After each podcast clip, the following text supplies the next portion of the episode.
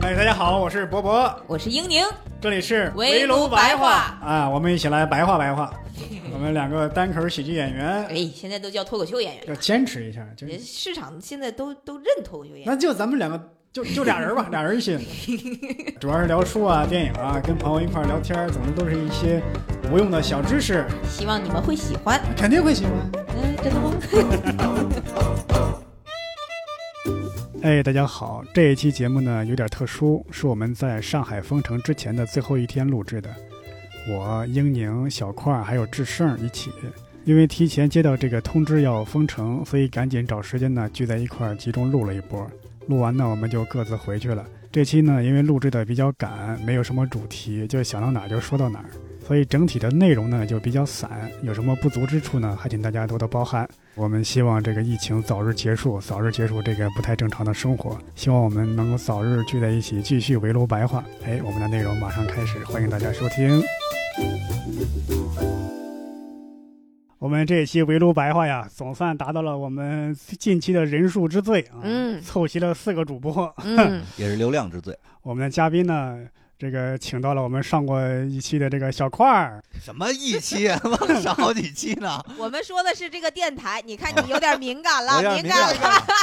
在我这儿急于想证明自己，我们说的是我们这个播客，不是某个某个大会啊，我我我对这个节目确实有点忽视了，有点忽视了，小块儿这个脑子还没有从那个节目里走出来。还没走出来，还没有从那个伤痛里别说了，边你你你清醒一点好不好？你没火，你 再说该落泪了啊！然后就是我们今天的主咖，怎么咋成主咖了？我小小块气得要掀桌子了，哎呦我的妈！上回我来的时候也没说我是主咖，他妈这回这是不是第一次请到主咖对呀？我们去年在脱口秀大会上大放异彩的徐志胜。啊哎，呀，大家好，大家好，我是志胜。你你哎呀，，很遗憾，这是第一次来到咱们围炉白话。哎我，不知道为啥，你这为啥一叫志胜他要不由自主带儿化音呢？哎，好像是，就包括有些人鸟鸟给我发发那个微信，他都是自胜后边加个一，啊，啊，胜自胜嗯，志是不是？胜。亲昵的一种感哦，对对对嗯，，可能在在北方叫自己身边的亲戚朋友，好像都是喜欢带都是儿化音。对嗯，小块儿，小块儿，伯伯啊。英妮儿，对对对，像葛优啊，这个这个这个什么梁左儿，哎，梁左儿也不用，现在都和他们相提并论啦。差不多差不多。你伯伯你有点谄媚了，啊，有点谄媚了，哦哦，这个字这念差得很远，好不好？这 小块儿的发音很标准，我原来都念献媚啊。哎呀，我这也是读过书的人啊，哎还聊是文学性比较强的播客，是，都是白话文嘛，围没错炉白，话就。围了白话嘛，咱们就白话话。白话嘛献媚了，献媚了献献媚了。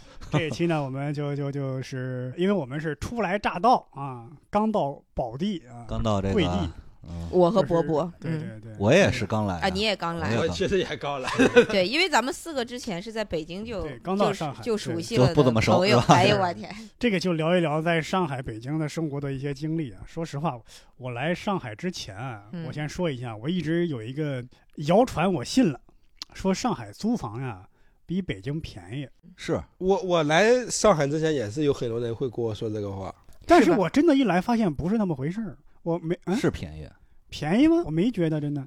因为你是不是你我觉得租的？是不是你你租的的太贵？你 租的太贵了，你往你往外租的外你在北京是不是剥削的人民有点太狠了呀你？是有点过分了。小块儿，你作为一个房东，你是不是把房租定的太太高了。嗯咱们主要聊租房，不是出租房，好不好？不是，这个这个也是租房市场的一部分。你知道上海的房是这样，就是你嗯同样的位置和地嗯段，然后这个装修程度来讲，它是要比北京要便宜的，你明白吗？你看英嗯英宁现在这个房多少钱？五千五，五千五，嗯，它这个位置算是上海非常市中心的地儿了。但是我这个是捡漏，不代表你这不北京你都捡不着漏，你明白吗？各位，我不知道该不该这个说一下这个英宁房子的状况。啊，你可以说，可以说，先说一下优点。这个首先这个朝向非常好，客厅呢，如果可以称之为客厅的话，朝南，嗯而且有一个非常大的露台。在我们这个平时还比较冷的时候呢，它因为这个向阳朝南嘛，屋嗯里还非常暖，不用开暖气、空调什么的嗯，啊。然后这个卧室呢是朝西，对，等于是哪个点儿这个房子里阳光就不断，嗯，对？吧？但是当然也有一个比较这个很明显的缺点，这个厨房啊、卫生间啊都不在套内。对啊，你想做个饭呢，想对吧？上个厕所都得出去一趟。跑出去二百米是吧？对对，二百米，也二百米不至于。没有，跑到街道上上的呀，我这 大街上是吧？大街上就当倒垃圾了，顺手。哎不是，他这儿虽虽然不在套内，但是也都是在一个一个屋里边，其实就不算远，是指正常范畴之内。嗯，但是他这个，而且他这个房你没说一个最大的优势，他这是一个优秀历史文物建筑，啊，你知道吗？？到明年就一百年了。嗯哦，是吗？真的，我都不知道门看到我还没看他他这儿，而且他这个本身是以前那个一个老板的那个独栋别墅，等嗯于他这个小区里边只有这一栋楼，而且环境非常好。对对对，非常安静。非常安静，嗯对，而且这个非常有历史积淀感，而且就是晚上也闹鬼嘛，所以说哎呀，你别瞎说，你以为是你的晚晚上房子？这有马跑的吧？晚上老听见有马在那儿马在这跑，对，可能会有一些这个听众容易误会，我简单解释一下。嗯，这个英宁是租了四栋，别这这吓死我了。这这这一栋别墅分四层，英宁是跟一位旁边一位老爷爷合租了其中一层，对，啊是这一层里面有两家，然后我是其中的一个门儿啊，大概是这种。。对对但是我是感觉，同样的价格在北京也是市中心租的话，这个价格可以租个一居室，但不是特别好不可，的那种绝对不可能。啊。我们家的房都不在市中心，一居室也得五千，那得多大呀？五十平米吧，大概五五五十左右，五哦平米。但是我在北京，我差不多比这个英宁这个价格还要低一点儿。我在二环北楼那边租了一个一居室，当然了，它是在六楼，没有电梯。也是一个，你那个就不不能说是文物，就是一个旧房，是吧？呃，那那倒不至于，但是呢，它也有很多的缺点啊，就是那个因为是老房子嘛，格局非常奇怪，格局没打开是对吧？，大量格局完全没有打开，大量的空间浪费和闲置。比方说一开门啊，就是一个小厅，啥也没有，但是这个小厅太小了，你就没有什么利用价值，就摆个电冰箱啊，呃，摆一张小桌子，那小桌子你还坐不开，顶多一个人在那儿吃个饭，就就没什么利用价值。，因为嗯那种房子建出来就是给老百姓住的，嗯他租这个当初就是有钱人住的，所以格局就是要好很多。我是捡漏，我是捡漏，因为那个中介跟我说说这个房子，他说只要我但凡不想租了，他们说这个房子至少租再租的话得是七八千块钱。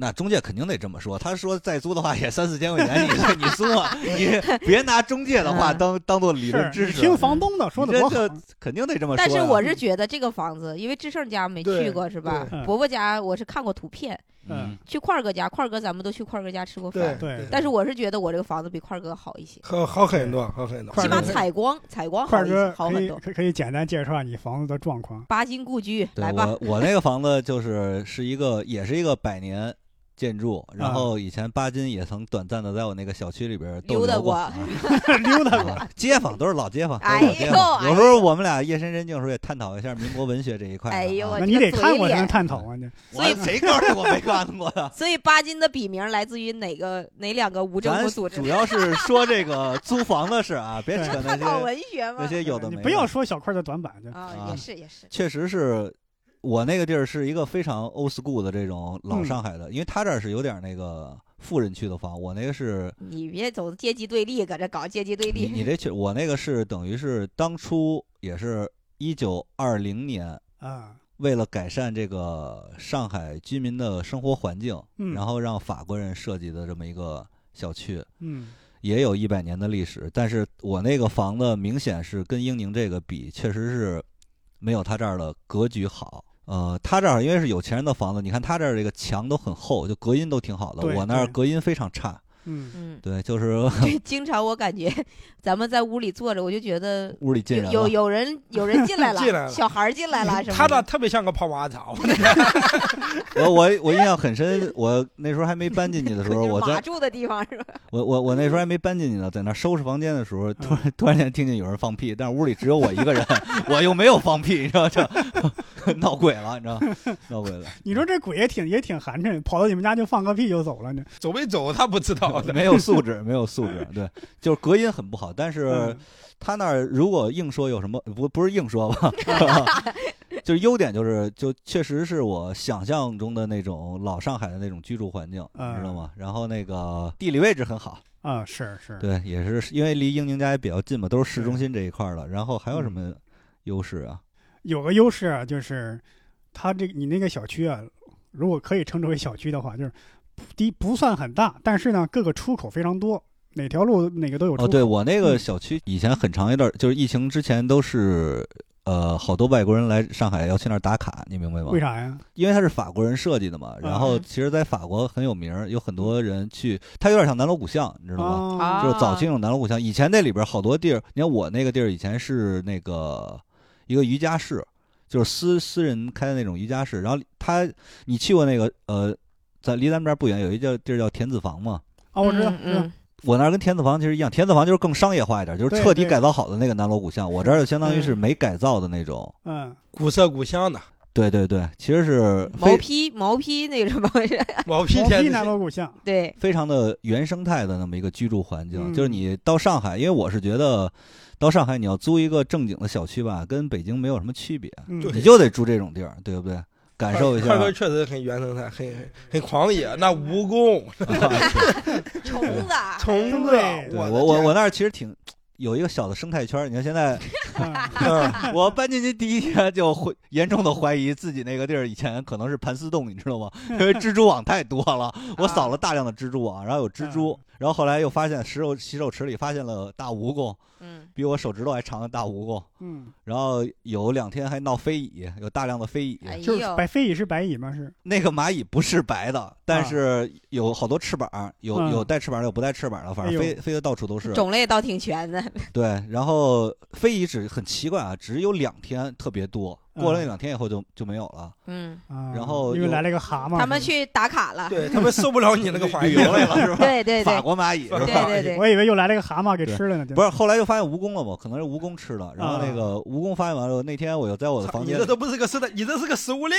这是亚马逊，你你再养一只鸡多好吧？我想养鸡，鸡了快了。如果在那天又在我那个厕所里边儿，刚开始我嗯只发现了大概两公分长的那么一个像胶状的东西，嗯我以为是哪个地儿的胶脱落了呢。嗯，嗯然后我不坐那拉屎嘛？拉屎我就盯着那个，啊，这这这有点突然 哎，盯着盯着那个胶，长出两根犄角来，你知道吗？哦，当时我我真的是，它刚开始蠕动了一会儿，长出两根犄角来，天哪，是一条阔鱼，就是鼻涕虫，你知道吗？哦就没有壳的蜗牛。我当时想，这个东西正常来讲，你你在农村长大应该见过，菜地里边应该会有这种东嗯西。见过见过见过。但是在城市里边，我真的当时十分好奇，他到底是从哪儿出来的。不是你是不是容易招这个？你跟你有人有关系？我天，埋汰就是，你是不是会那火影里的通灵术一拍咔出来了就？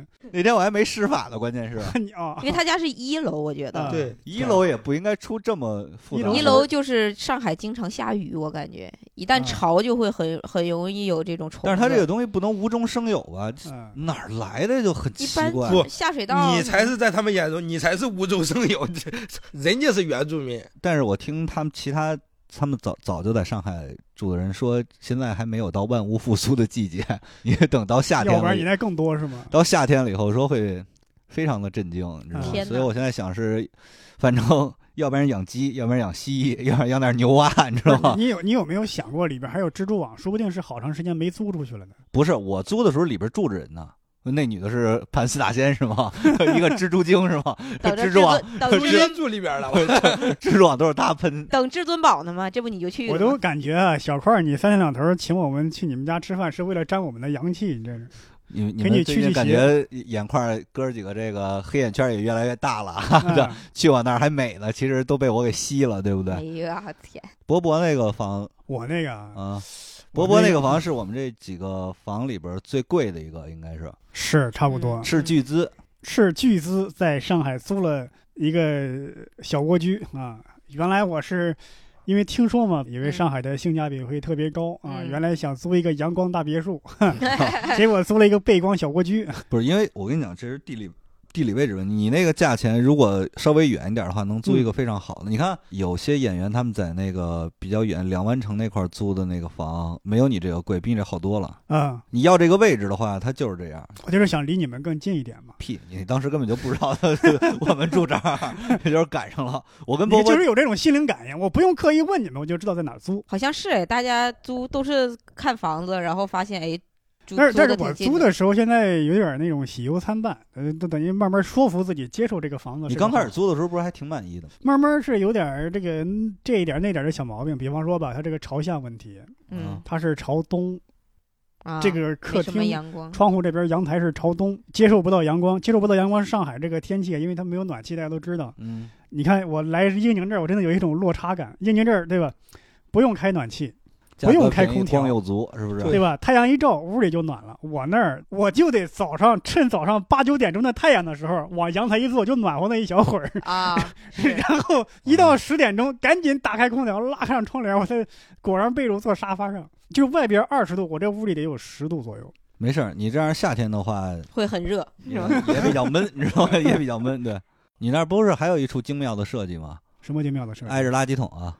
哦，对，哎呀，那你当时租这个不房子是挨着垃圾桶，是这个一层倒垃圾的位置，就跟我那个房子在一个角落，是上下这样一、一体的嘛。啊嗯明白？所以他每天早上还有下午倒垃圾的那个点儿，我得赶紧把窗户关上，要不然那个味儿会冲往上嗯飘过来。这几千块钱，你这钱都花哪儿了？不我觉得这个地理位置得多好呀！首先是地理位置好，其次呢，呃，空间稍微比我原来在北京租那个大一点儿，嗯还有而且在在这个位置，你找一个带电梯的房子其实不好找。对，啊是的你那儿还你那儿有电梯啊？对，有电梯，有电梯，但是你只住二层还是三层？啊三层，因为是建的比较老的房子，嗯，它那个三层你只需要跑两两层台阶儿就能上去了，跟二层差不多，等于是。啊，啊，所以电梯也没用，没派上太大的用场。对对，除了搬家的时候搬进搬出能用上这个电梯，其他时候用不上这个电梯，但是他给你配的那些东西，感觉很有生活品质。都是能够在他们尽量省钱的情况下拼出来的东西。那个沙发上海这边好多这个出租房的装修，感觉嗯整体要比北京要强一些。哦，对这个这个同意。而且他们上海这边好多家装修手都有那种东西，就我我们家这不是有小桌子，你家也有小吧台，小吧台，都有一小吧台，没有餐桌，但嗯好多地儿都配一个小吧台。对是岛岛台是吗？就是厨房对那岛台。对对对啊，都都有那么一个东西。这智胜那儿你俩都没去过是吧没？去过。嗯说说你说说你那儿吧，我那儿就是也是位置好。位置好，离公司近。嗯，因为我当时第一诉求就是离公司不能远，因为我在北京嗯老来回赶地铁嘛。我嗯当时在北京要骑自行车十分钟到地铁站，然后坐二十分钟地铁，嗯然后从地铁下了地铁再骑七八分钟到公司嘛。嗯然后这一趟基本上你雄心壮志的去工作，这不到了公司你基本上就没劲儿了嘛，全耗尽了。所以我当时就找房子，第一个诉求是离公司近，嗯然后我就找了个离公司相对来说比较近的，然后大概从我那儿走路到公司三分钟。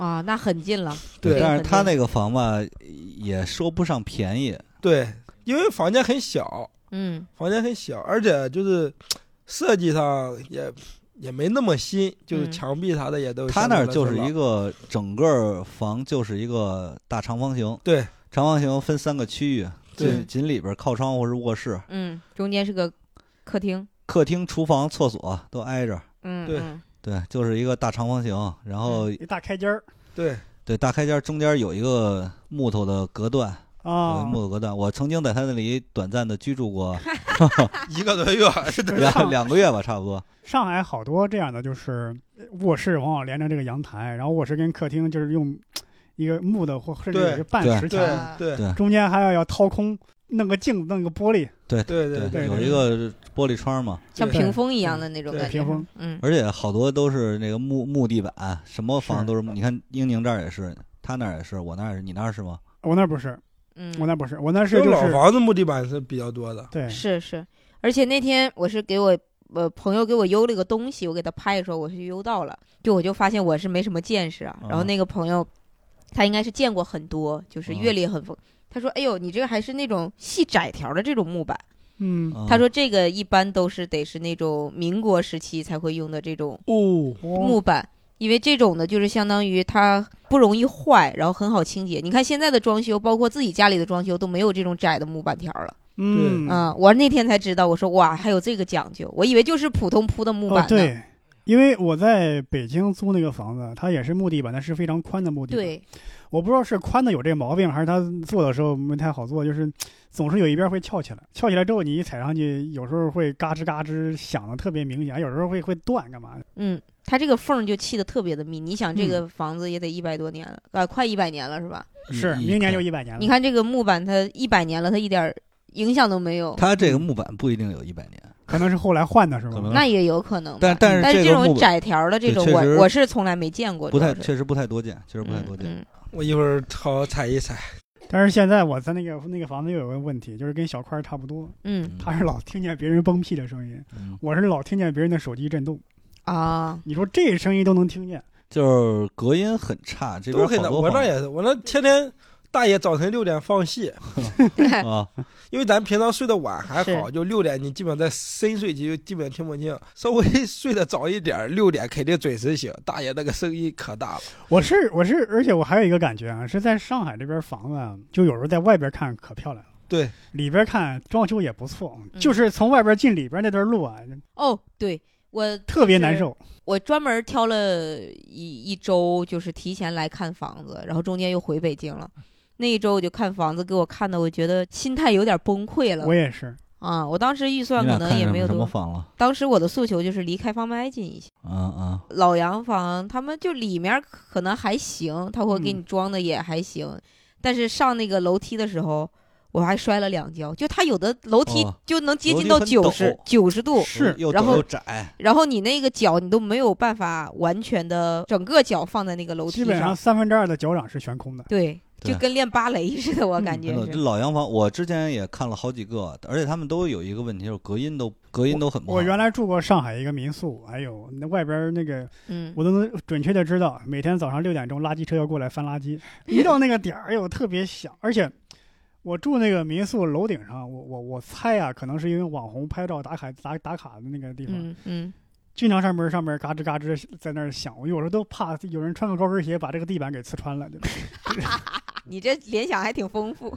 真的就那你嘎吱嘎吱。为什么不想掉下来一漂亮姑娘呢？你想是 高跟鞋踩着你是吗？你这就物化女性了？你这 不是，我掉一块过去物化你这样随时人随地品的低劣性你这样我可要打拳了，我告诉你，大哥在上面走就掉不下来，大大哥大哥就大哥这大哥就掉不下来，大哥大哥掉不下来，这个墙这个墙也有问题。大哥卡住了。是这个这个强强也性物化女性，这个墙又性别歧视了，就性别歧视了。嗯因为我看了好多，我去了一些朋友的家里边儿，感嗯觉，呃，整体上这个装修是比北京要好。嗯然后你要是就哎，我不知道你们来之前想没想过，就是抵触老洋房嘛？因为好多人跟我说，我绝对不要租他们这种老洋房。我我原来倒是想租，因为对老洋房这个认识不够，嗯，我以为说你看这这个，首先在这个地段特别好，有什么咖啡厅啊、嗯餐馆啊、花店呢，很近，环境很好，嗯。对。环境很好，外边一看也漂亮，嗯。对。而且老洋房很多在那种露台，对吧？哎嗯嗯，对，结果进去一看，发现不是那么回事儿。就是就是一个小隔间儿。看上去很美。对啊。我见过一个是这样的，说中看三不中用。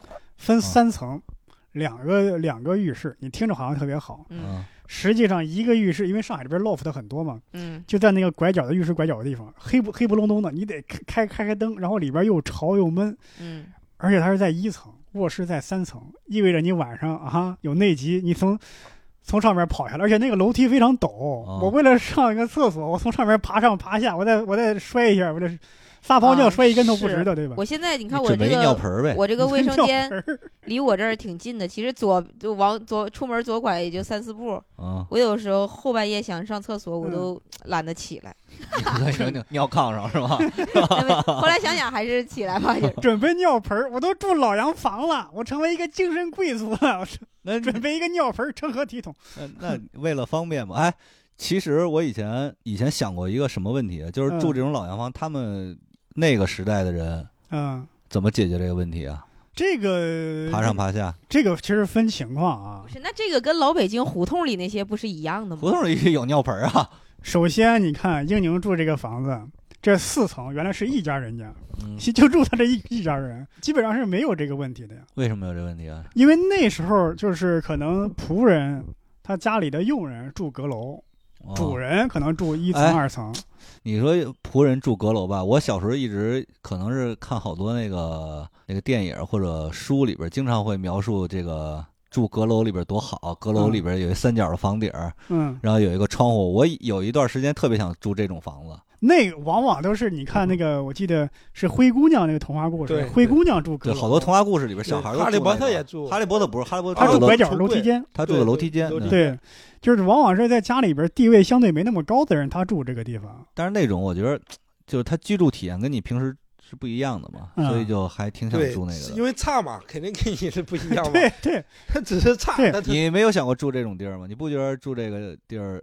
那那我说实话，那种是我家养鸽子的地方。你们家养鸽子，你你们家也不 是你们就我我我，养鸽子，对呀、就我家在老家吧，我家啊住盖自己家盖的房子吧，然后嗯。一层、二层，然后三层就是盖就是那种尖房顶是吗？尖房瓦片垒起来的吧，然后但是不高，大概人进去就是高的地方是人进去是啊。平齐的，嗯，然后他就让一路斜坡下来，就是那个地方就养鸽子呀，那鸽子在那里拉屎，你们家不臭吗？你清理啊，不是 那个小花儿鸽你平时打扫房，你平时打扫房不是，那为什么不单独弄一个地儿养鸽子呢？单独，你比如说把我的卧室啊，把你的卧室，你你住鸽子窝去，那那你那那哪还有地方呀？因为我是看北京人，因为我住胡同里边，北京有些，比方说他是住那种一层那种瓦房的，嗯。他往往是在他这个后山墙，呃不知道后山墙大家能不能明白，就是你家这个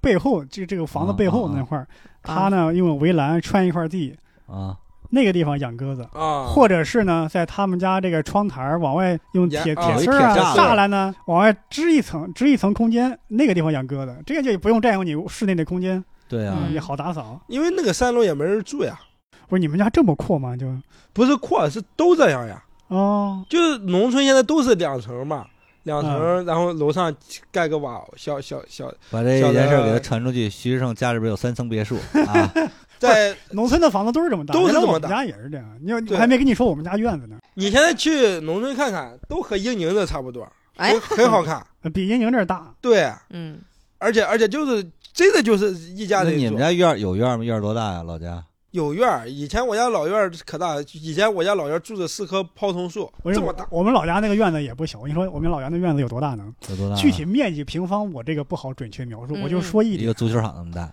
那倒没有。啊？就是原来我们家院子就是晒麦的打麦场哦，啊，可能你这城市里的孩子不太不是，懂。我小时候 见过晒麦的，那有多大呀？大的没有概念，你这还不是一个面积的概念，是功能性啊。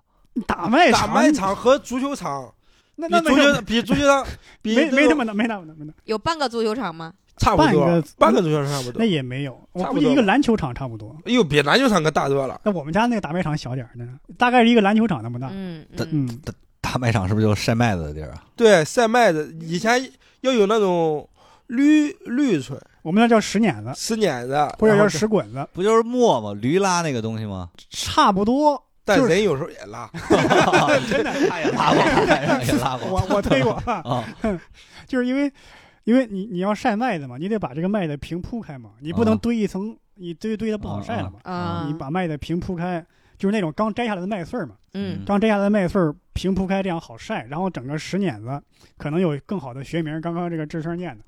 嗯要有有时候是驴拉，家里啊没有驴没有牲口的，就真的是人拉，嗯啊就是把它这个从那个麦穗上面碾下来这些麦子儿，对就有这么大。但是呢，就没啥用，你它村里这地你再大，它没啥用，它不值钱，对吧？那你说你要在城市里有这么大院儿呢，哎呦我天，那啥用你那。你都不用盖房子，光卖地皮，你能卖多少？不是你这个话说的和没说一样。我要是 你不有这么大地儿吗？你不还在这录播客了吗？我不是也是为了呃走进从群众中来到群众中去嘛啊，从那个聊多一点，就是小时候你住那个房子，你感觉不出来。你说你说就是都这么大呀，家家这么大，嗯都这么大。家家这么大，你你你一点也没感觉。那时候没有感觉这个房子它是一个多大的问题。，对嗯，那个时候最向往的就是城里的那种，哎呀，两室一厅，啊那时候我没有羡慕过城里的那些东西，就是两室一厅，我肯定是不羡慕，因为家里这么大。嗯羡慕的是啥呢？暖气羡慕热水，也不是那个，那那时候都没有这概念，因为那时候小都不知道有暖气这东西。对啊没暖气，冬天怎么过呀？哎呀，跟你聊，炕呀，小 扛扛呀，这个什么炕？这个听众朋友可能看不见 他们俩的表情，不是那个时候真的，我我我家是硬扛，硬扛，这个他家的炕比较硬，你不是硬扛，是硬扛，凭身体硬扛是吗？对，嗯凭身体硬扛。嗯，也不弄个火盆啥的，是就吧？就有个那要哎，自杀是吗？听就那个蜂窝门的炉子，啊，哦一啥用没有，那你家为什么没弄不弄个土炕呢？穷。土炕不就是因为穷才用土炕的吗？不是那个时候，我也不知道，我家里土炕好像是坏了还是怎么回事？因为我不记得我家里有土炕。因为土炕啊它也是个技术活，有时候它就有些有些家庭他会弄，有些家庭他不会弄。我们那儿其实我们家也不太会弄，也是用那个蜂窝煤取暖，基本上。但是蜂窝煤它说实话不是很暖，它不太实用因。为它，而且我家里还得想着用它烧水，你再想想，啊，而且我还赶上过一氧化碳中毒，你哦，真真真的真的会中的。是。所以那时候我羡慕的是啥呢？就是厕所最大的问题，哦因为村里啊，你看这院子挺大它没有一个厕所，都得跑到村里就搭建那个土墙那儿去上厕所去哎，我家倒不是，你家怎么我家是拉到地里盖了一个，啊。但也是粪坑，对，要定时清理的那种。是嗯这是上厕所最羡慕的是这个问题，但是比较好的是啥呢？就是那时候一到夏天，嗯，最爽的就是搭个凉席儿就睡到那个树底下。对，你知道有多少蚊子吗？我刚要说那蚊子得多多呀，我们蚊子多，但是有时候点上蚊香啊，干嘛就就硬扛，但是 风一吹睡得还挺惬意啊，就是早上起来多几个包而已。对，嗯。而且小孩儿大家会很喜欢聚到一块儿玩儿。玩儿，嗯。然后玩着睡，说嗯。可开心了了。看星星，那个时候是真能看见哦对。很多星星，是。那时候觉得没有觉得看星星是个多浪漫的事儿，对。一抬头就看一抬见了。头就看嗯。看好多。因为我我小的时候应该是没住没住过平房，我我妈妈是生我之前他们住的平房，生我之啊。后就恰好那个油田就是单啊位也给分房子了，就住的啊楼房。但是我妈妈是她说她从农村出来的嘛，嗯。她就给我讲他们小的时候，就基本上跟伯伯和志胜说的这种生活很很像。他就说那种也是，就抬头就能看见星星，特别的好，然后就在田野里玩儿。你然后我妈经常过星星啊，但是城市里和你那种你随便的你们家那种城市怎么着？我们你看，你不仅瞧不起农村，还瞧不起我们一线城市的。你看小块儿这个人呐，不是我跟你说，嗯，这个大城市看不着星星，主要是因为光太多了嘛，光污染嘛，对不对？还有可能是工业污染呢。那你们家那儿是因为什么看不见？东北就是重工业城市啊，哦，也是这个空气污染。你也是文盲这一块，反正也是。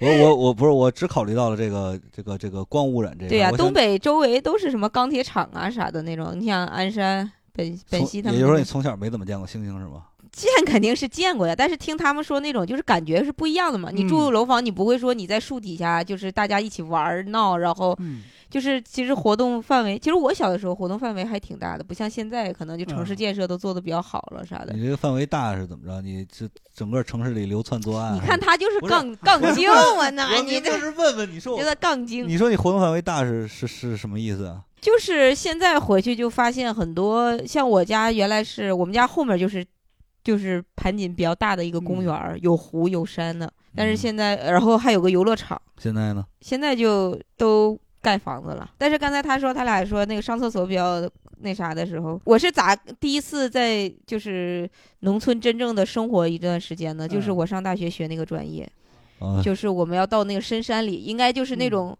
就是可能会更更偏远的一点的那种农村的嗯环境下。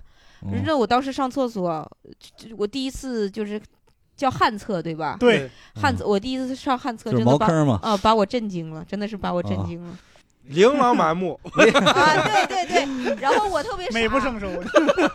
我特别傻，我还出来问我说那个怎么冲水呀、他们说不用冲水，我说哎啊，这个我有深刻你其实，想冲的话，可以硬冲我。深深刻体会，就见过你人家那种不是有水吗？见儿。到之后那种 懵懵的那种状态，是嗯。我们有一次带着大学的时候一块儿去支教，有几个嗯。城市的啊，同学，嗯。然后就当时就是上旱厕，嗯，就我当时就看到一个女孩子进去之后，立马 他没是没见过是吗？没见过真，没见过，第一啊没见过的情况下，第一次见震撼还是真的挺大的，嗯，真的挺大的。我现在吧，就 我是见这种马桶式的，我也是长大十几岁我才见到的。嗯嗯，以前看电影的时候，经常有一些情节，就是好多人没见过马桶，一得得在上面蹲着拉屎才能拉出来。那你你习惯使用马桶，正确使用马桶是在什么时候啊？差不多第一次见就就，啊 天赋挺高是吧？为啥是天赋挺高呢？啊。因为以前都是上那种旱厕嘛，嗯。都是蹲。偏偏嗯那时候啊，是大家一块儿去，我不知道你们经历过没有，就小孩经常找一个没人的地方一块儿集体蹲坑上厕所，嗯。经常聊嘛，聊聊聊腿麻了，起来之后都蹒跚而行，对，嗯。走路摇摇晃晃，有时候都扶着扶着树扶着墙走。啊嗯后来呢，有时候就在那时候真的幻想过，嗯，有没有一种坐那儿有上没有一种上厕所的方式？有没有啊坐着上厕所的方式？嗯啊？所以看到这个马桶的时候，就感觉有一种解放了的感觉。哎呀，嗯真的有这种上厕所的方式。那你那个时候知道冲吗？因为你上旱厕不用冲啊。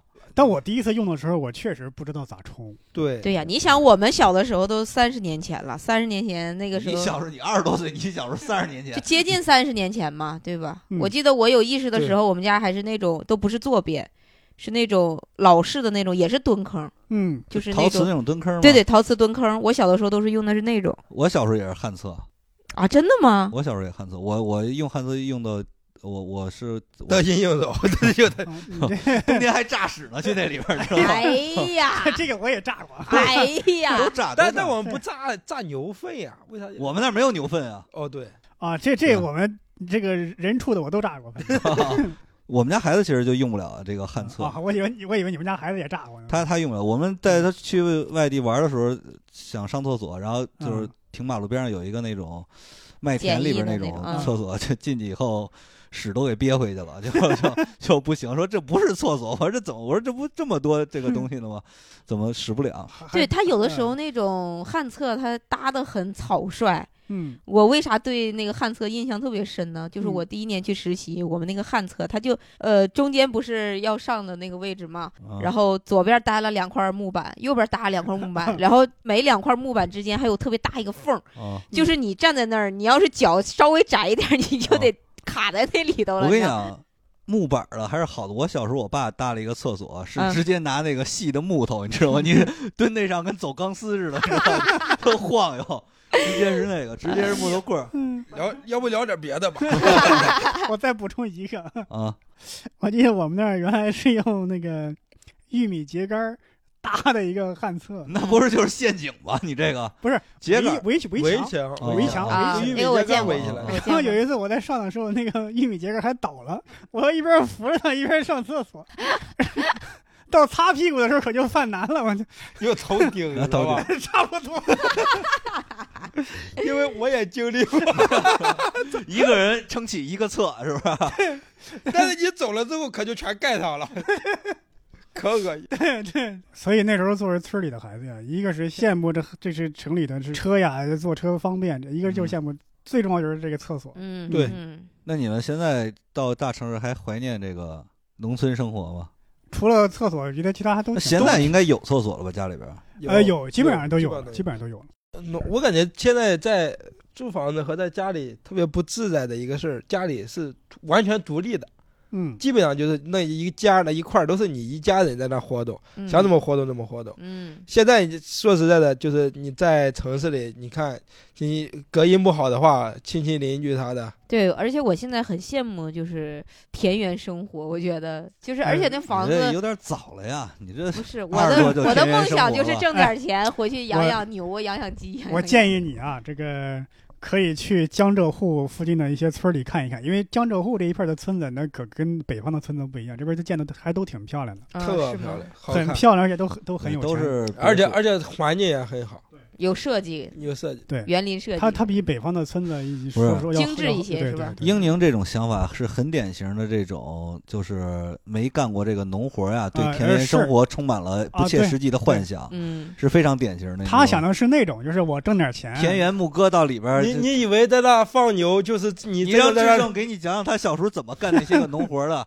又当驴拉磨，又当牛拉犁，当牛做马，是真的，真的很累，非常苦你就像你像收庄稼吧，嗯，最简单的一个事儿就是收这个事儿，它其实就很难。是。嗯你以前那个现在收玉米好多了，是用机械化了。嗯。你以前是要下去掰，把那个玉米掰下来，掰掰下来之后放在那儿，然后再把玉米运出来，运到地头，嗯。然后运完之后，你要把这个秸秆再砍倒，砍倒之后，你要再把这些秸秆运回家里去，因为你家里烧烧锅还要用嗯。秸秆。嗯基本上这这这一趟，然后还接着你要把那个，因为玉米的那个根儿是比较难刨的，还是怎么回事？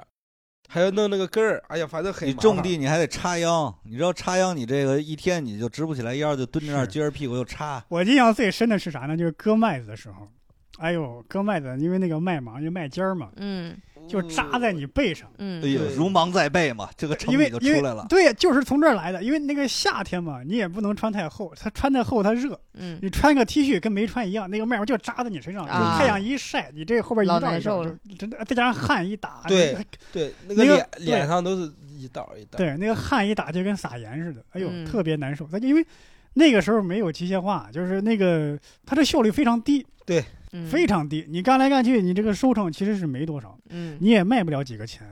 反正我印象最深的时候是嗯跟我爸一块儿，当时还叫交公粮嘛，其实就是农业税嘛。嗯嗯就是你本身收麦子就很费劲了，然后你还要拉上一板车，当时还是板车，嗯人力车，我爸在前面拉，我在后边推，走上其实也没有很远的路，再加上嗯但是有时候一下雨，夏天容易下雨，啊这个路就都是泥泞，泥泞不堪哎。呦，你在这个路上，你去运这些粮食，而且是你自己辛辛苦苦的，要义务的去交这个农业税，所以你心里就烦就恨，就是感觉就不是，我是因为有的时候在新闻上看，就包括有的时候抖音上也是有很多人在拍这个视频嘛，自己的那种。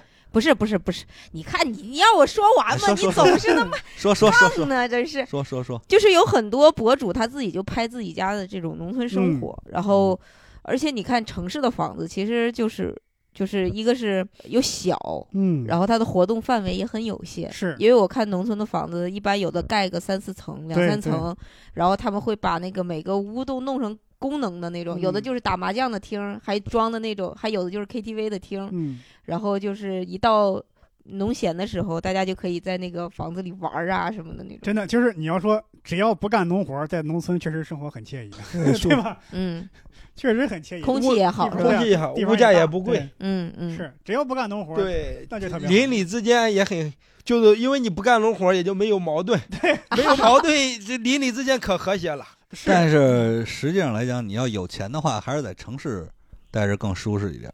就是足够有钱的话，看你看看你看看每个人需要吧。对，你要说我整天逛 KTV 去夜店，那村里肯定满足不了你这个需求，你只能去庙村会头蹦迪去是吧？平衡嘛，我感觉就是就是最好的地方，就是你在城市有机会也能在农村待，有机会也能在城市待，嗯嗯自由，对，自由哎最重要。我不知道你知不知道，你身为北京孩子啊，啊，您就是说说呃这个北京啊是是怀柔还是哪儿有一个村叫北沟村儿，啊被评为什么全国最美乡村，嗯。啊。有一群设计师，就是去打造这个村子，啊，弄好多民宿是吧？弄好多民宿呢，然后公路啊，基本上都通公路了，有很多修的算是比较嗯干净整洁的公厕，然后家里也都有那个装修啊，各方面都已经很不错了，就好像一个专门设计好的一个度假村一样。嗯嗯。当然可能没有说像商业度假村那么的豪华，嗯，嗯。但是也都不错。我去看过，确实确实不错弄得都挺好。挺好。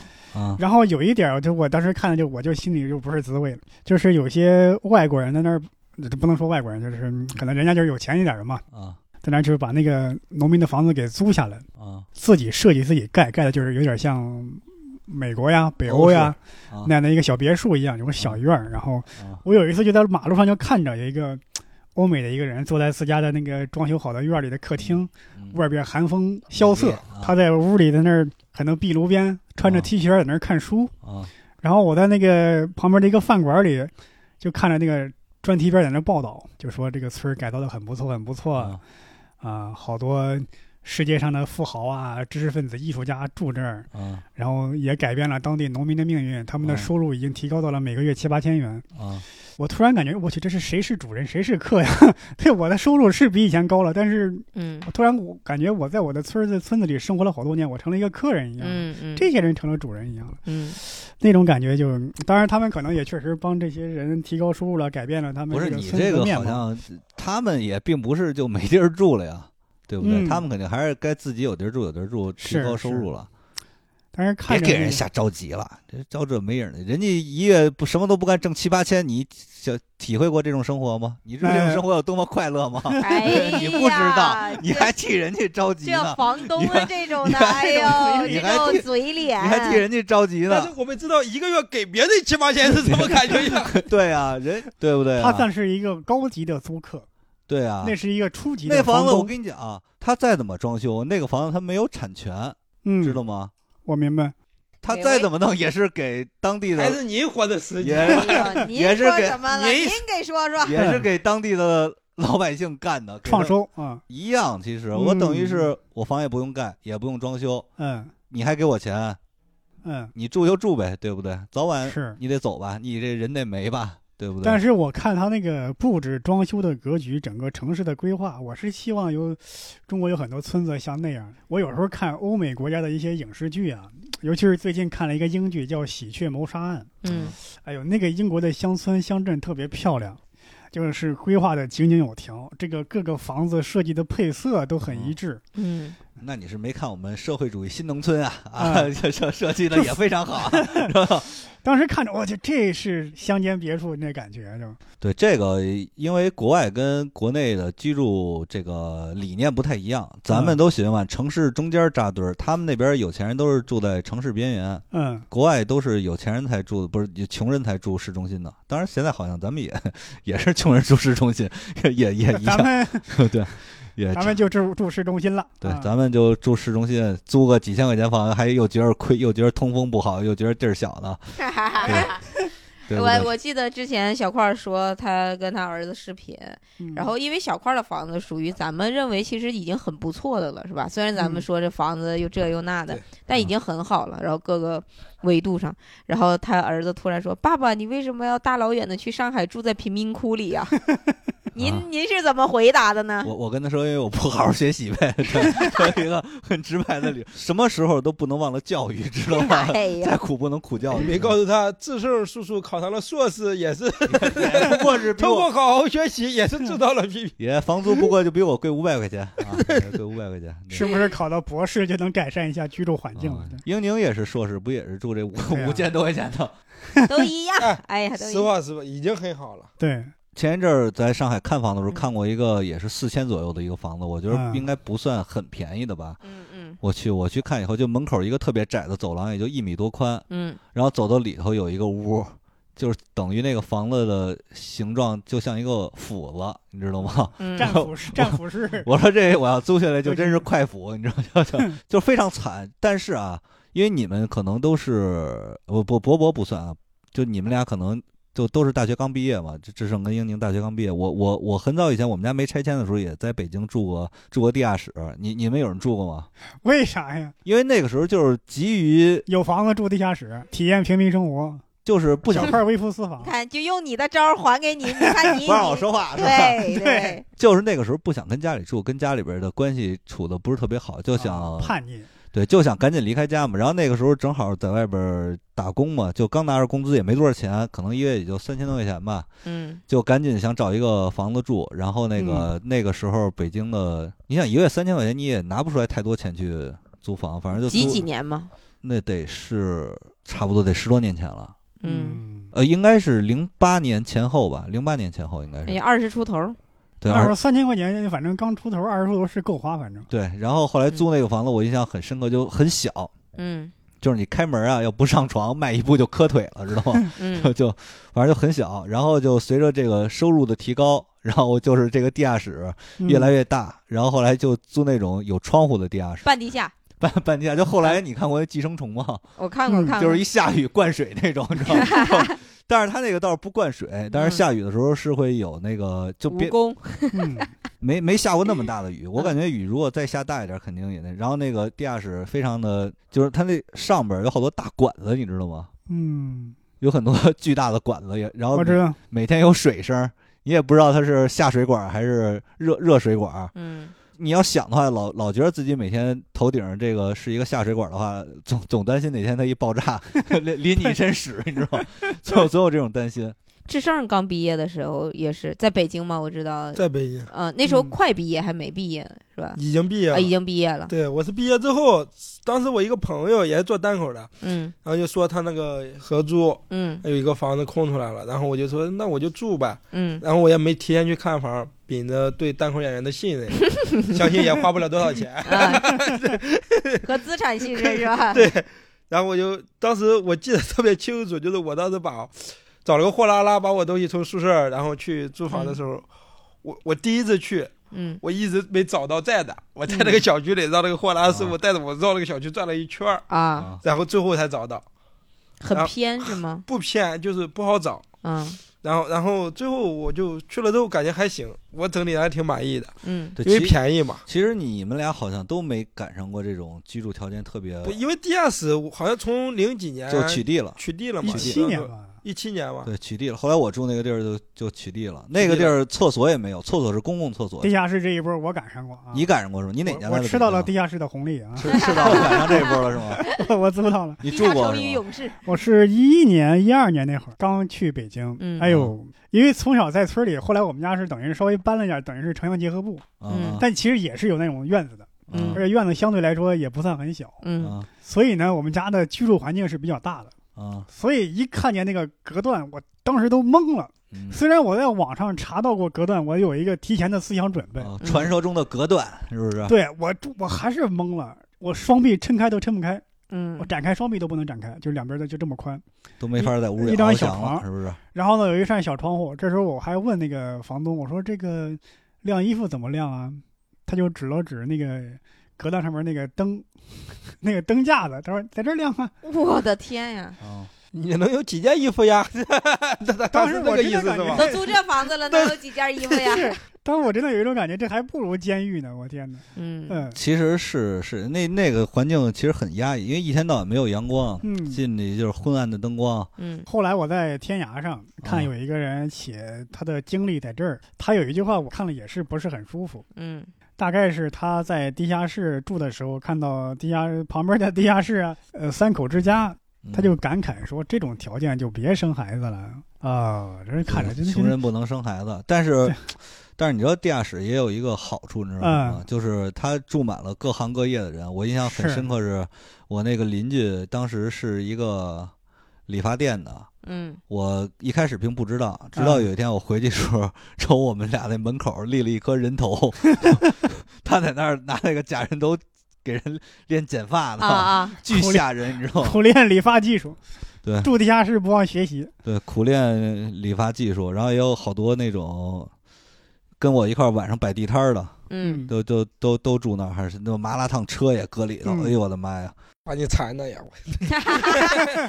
我就那么没起子。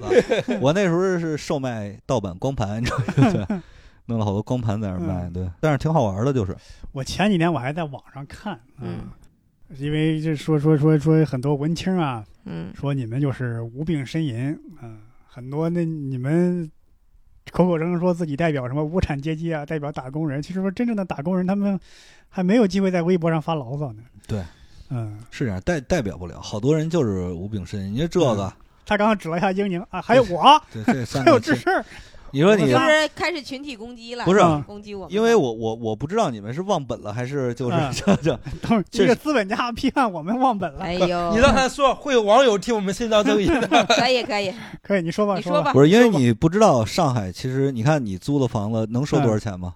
什么？你能说你租那房多少钱吗？反正比英宁的是要贵一点。贵不少吧，反正是反正挺贵的。你像嗯你租房的这个钱，其实已经比大部分上海人的收入都要高了。大部分不至于，你知道上海这个人均收入是多少吗？一个月嗯六千，嗯，六千。你的房租是不是比这个要超出超出很多了？所以上海就你看不到的那些人，嗯他们的收入比你低很多，所以。居住环境要比你们差很多，然后你还在这儿抱怨这个，我我跟你讲吧，如果说上海随便一个，比如拿个五六千工资的人，你让嗯他住到你这儿，你跟他吐槽这个，他肯定觉得你无病呻吟啊，对不对？嗯 就是咱们几个人，其实严格来讲，这个中中产阶级了。肯定是不是中产阶级，因为你没有产嘛，对不对？你确实没有产，但是但是你的收入确实是在这个城市算是比较比较高的了。嗯。就其实你是代表不了那个大部分人，话两头都让他说不是，就是实话实说，嗯。呃，就咱们这个节目的受众啊，可能也不是有产阶级，资我不产阶级知。道这个怎么说能啊不不那么讨厌讨人讨厌。我我我直说吧啊，这话得罪人，但是我来说吧啊因为我作为这个播客的这个扛把子，啊！呃什么扛把子有限责任人，创始人之一 啊，对，这点责任还是得担起来的。就我们这个这个播客的主要的听众啊，我估计也是跟我跟英宁对，差不多，这个社会阶层差不多。对嗯，就是嗯居住环境不是特别恶劣的那呃，种。就是稍微有一点文艺爱好，对，呃，能攒住一点钱儿，但是你说买大件儿、买房、买车，肯定是没什么指望了。嗯，但你要说让自己生活稍微舒适了一点儿，这个是还是可以做到的。对，还是可以做到，让自己过得比较体面一点儿，这些都是能做到的。嗯，所以我我不不太能界定，我觉得这个你说这是无病呻吟吧？嗯你要让他们来看，肯定就是；但是你要是让这个收入更高的人看呢，也觉得你住的这个根本就不行，你住这个破地儿，反正就是属于比上不足，呃比下那那那不对，你这是就是中产阶级，但是我们还没有产呢。对你没有产，小块儿是中产阶级，是，所以你也代表不了我们三个。我小块儿。他是资产阶级，我没代表你们三个，我只是小块儿是资产阶级，一块打倒他，我。对，打土豪分田地。那都是旧社会的事儿了啊啊，咱咱不说这些了，咱们我现在他也害怕我现，在不是也跟你们做朋友吗？他也害怕了。啊，他怕的就是我们联合起来。对我我我隐隐感觉到你们好像已经在联合起来了。你看看现在咱们四个这个坐姿，我们三个是站坐在一条线上的，你坐在对面。对，各位看可能看不到我们现在这个坐的这个格局啊。实际上我们仨呢坐都在这这跪着了。差不多，就是等于盘腿坐在这个地面地面上，只有这个小块儿坐着那个钓鱼的那个椅子，对，面对着我们仨。还有扶手，翘着二郎腿，是，而且还板起脸孔来教训我们。我哎还说咱们无病呻吟，等会儿一个啊，哎呦，一个没有念过 看不惯这个嘴脸。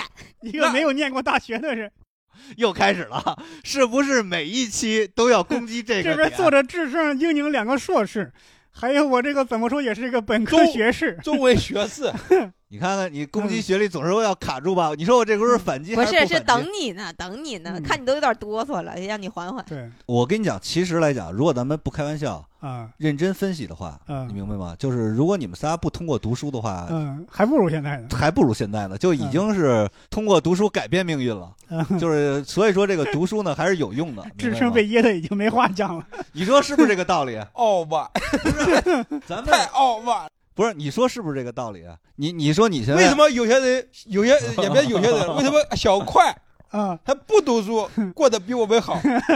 那他读书，他岂不是要比我们把我们 踩在脚下？对，我跟你讲，这个问题就在这儿。你们现在就应该庆幸我不怎么爱读书，你知道吗？啊，我们还得感恩戴德。是对我如果爱读书的话，跟你们录这个玩意呢，哎呦，真有意思。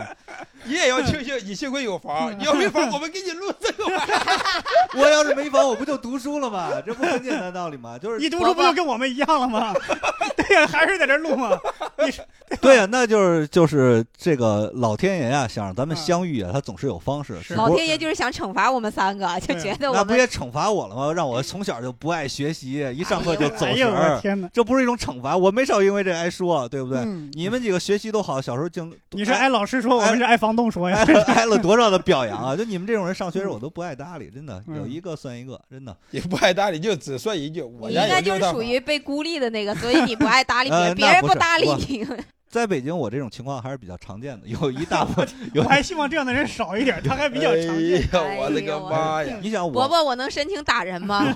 你得知道我，转了，咱仨一块来。我不是你得知道，因为拆迁这个事儿吧，他不会不会只拆一户，他一拆就是一片，你明白吗？所以说这个我得我得说两句，我们家也拆了，但是那个拆迁政策和标准啊，跟这个小块啊完全没法比。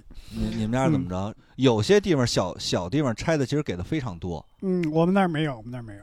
你们那是给钱还是给房啊？呃，你可以选钱，也可以选房，但你是怎么选的？我们是选钱，但是呢，你拿到的钱就是等于是你拆一套买一套，差不多是这个样。嗯那你为什么不选房呢？首先地段还有它那个建筑标准，这这你你选一个，真的你选去吧。好啊，我们这期呢，这个由这个北京、上海的租房聊到了农家乐，然后又聊到了这个上升到了阶级对立啊！最终上升到了阶级对立。我们三个依旧被这个 北京的拆二代碾压啊！目瞪口呆。对对，瞠目结舌，哑口无言，罄竹难书，你非常有道理，怎么到这一份儿了？嗯其实还是非常有道理的。对，你们仨真的应该庆幸。哎呦我的个妈！我能打人吗？我能打人吗？哎呀，我我们这期到这儿结束啊，我们先打一阵儿啊。啊 好，我们这期围炉白话就结束了，感谢大家的收听，拜拜拜拜。